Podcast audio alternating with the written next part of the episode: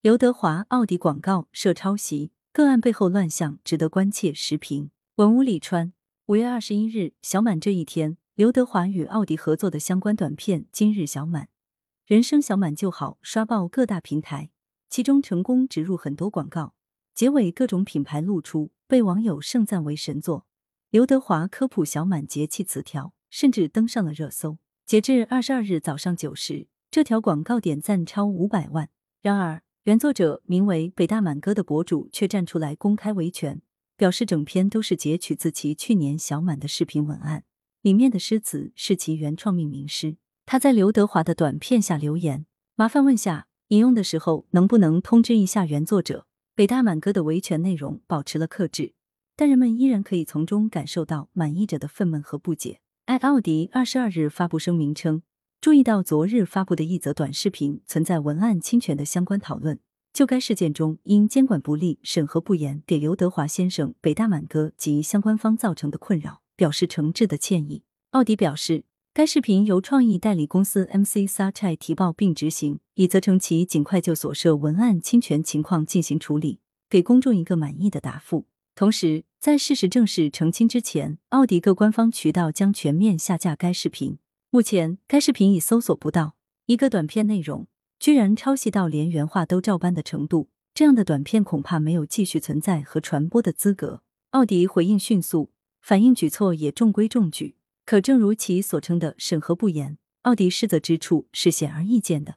尽管奥迪强调了对于原创和知识产权的保护，但企业推出短片是宣传，原本可以换一个思路。例如，通过与原创作者合作，甚至提供购买服务，从而获得使用权。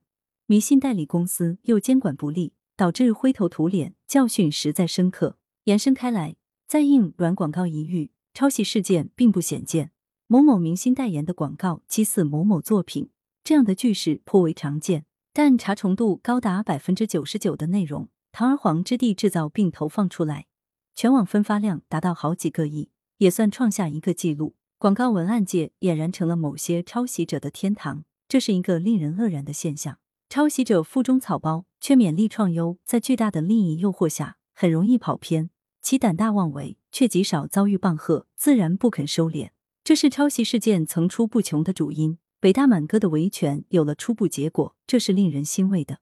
要知道，居于弱势地位的个体维权是很难的。笔者早前在一家央媒公开发表的评论文章，居然被一著名体育解说员借鉴加照搬，揉捏成自己的视频评论作品，查重度也近于百分之九十九，在某短视频平台的点击率还超高。笔者与其交涉，上平台投诉，均告无果。有律师劝笔者走诉讼途径，但笔者尚未实施，只因考虑到此举费时费力。可以预期，奥迪广告事件还会有进一步的结果。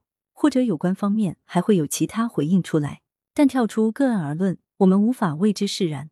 如果不是北大满哥发视频公开维权，且此事有巨星效应引爆全网，此事走向如何，还真不好断定。他的背后是更多怒火中烧、忧心忡忡却无计可施的人。北大满哥自己也表示，这已经不是他第一次被人抄袭，对于很多情况他都能理解。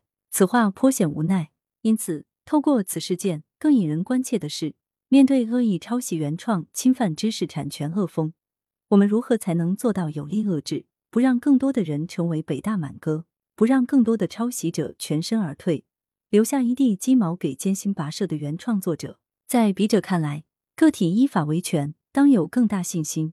某些抄袭利益体其实也是纸老虎，你认真了，他们就变弱了。该出手时当出手。而对于相关抄袭乱象，不仅要有明究官举之为，有关部门还要针对普遍性问题进行调查研究，依法介入。特别是针对某些平台不经查验一股脑放出问题作品，也应加以提醒监督。值得一提的是，刘德华在此事件中可谓沾染尘埃，这个后果的确是品牌方连累的。这也提醒了广大明星，代言有风险，签约需谨慎。羊城晚报时评投稿邮箱：wbspycwb 点 com。来源。羊城晚报羊城派图片微博责编付明图江雪源。